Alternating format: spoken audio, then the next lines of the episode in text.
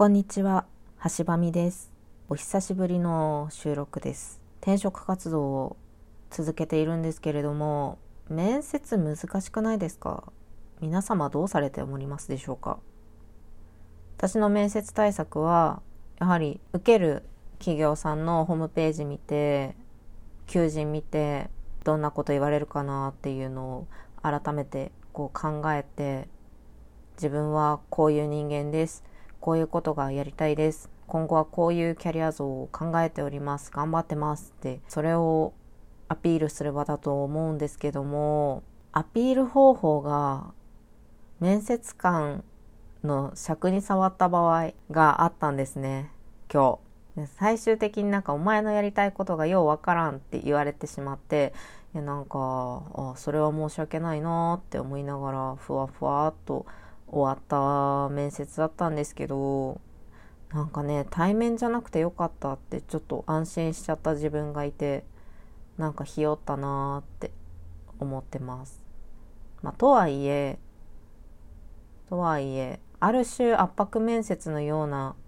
ものだったので、私は圧迫面接をする企業には絶対に行かないって決めてはいるので、今日のところは落ちても受かっても行きませんっていう気持ちなんですけど私のやりたいことの像がすごいブレてるって言われてしまった。でもやりたいことは芯を持って言ったのにもかかわらずって考えたら何が正解だったのかもう未だに分からなくてちょっと面接今後受けるの怖いなって思ってしまってきた。そんなところです。皆様は転職の際の面接対策どうされてますか？もう私には分かりません。本当に。どうしようかなって感じなんですけど思ったことをその場で喋るとボロが出たりなんか今の会社の悪口始まっちゃったりしかねないなって思いながら。だから筋書きを立ててこここうこうこうだったから退職しようと思ってます転職しようと思ってますっていう話が納得してもらえなかった場合ってえー、じゃあもういいですってなっちゃいますよね。まあそれは大人なのでじゃあいいですはやらないですけどなんかお互いにバチバチするのも嫌だし仮にも面接官さんは今後関わることがあるかもしれない人例えば自分が働く会社のお客さんになりうるかもしれないとかそうやって考えるとどうしようかなって正直思っております。そんな面接でした。圧迫面接は多分その人にストレス耐性があるかどうかを測るためにあえてやってる企業があるっていうのは存じてはおりますがとはいえストレス耐性を測るのに圧迫してくる企業今のご時世にまだあるのかって考えるとなんかもうちょっとストレス耐性あるかどうか見極めるテストとかあるはずなのにどうしてそれをしないんだろうなって思っちゃったりします。でもう一個私そういえば鬱になって休職してたんだったって思い出してもうそんな状況で圧迫面接、まあ、知らずでしたけど受けたことそして乗り切ったことをまずは褒めなきゃいけないのではないかとよく頑張りましたじゃないですか。知らない人から突然詰められる。うん。それをひょうひょうと返すことができた。まあ気に食わなかったみたいですけどお返しが。それができたのは、まあ、メンタルが安定してきたからかなって思って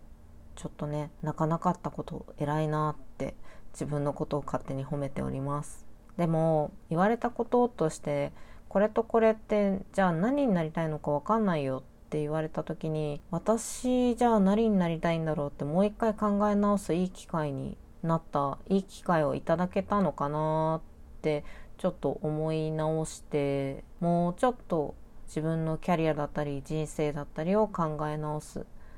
いいきっかけをもらえたかなってちょっと思い始めました。なので圧迫面接受けさせてくれてありがとうございますっていう気分です今日はそんな感じです久しぶりに喋ってこんな話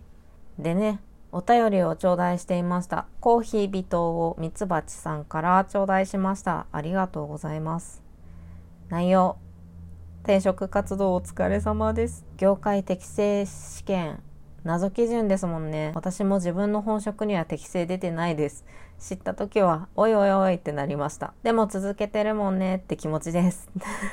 めちゃくちゃ強い。今の私に心強い言葉を、メッセージをいただきました。ミツバチさん、ありがとうございます。お返事を膨れてしまって申し訳ございません。そうなんですよね。転職活動だったり、その中での適性検査とか、憂鬱なことだらけですが、とりあえず、なんとか頑張っていきたいと思います。こうやって前向きにね、考えられるようになったのも、給食をちゃんとして休んだからかなって思います。5月から会社復帰できそうな見通しが立ちましたので、また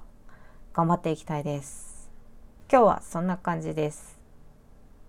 それでは。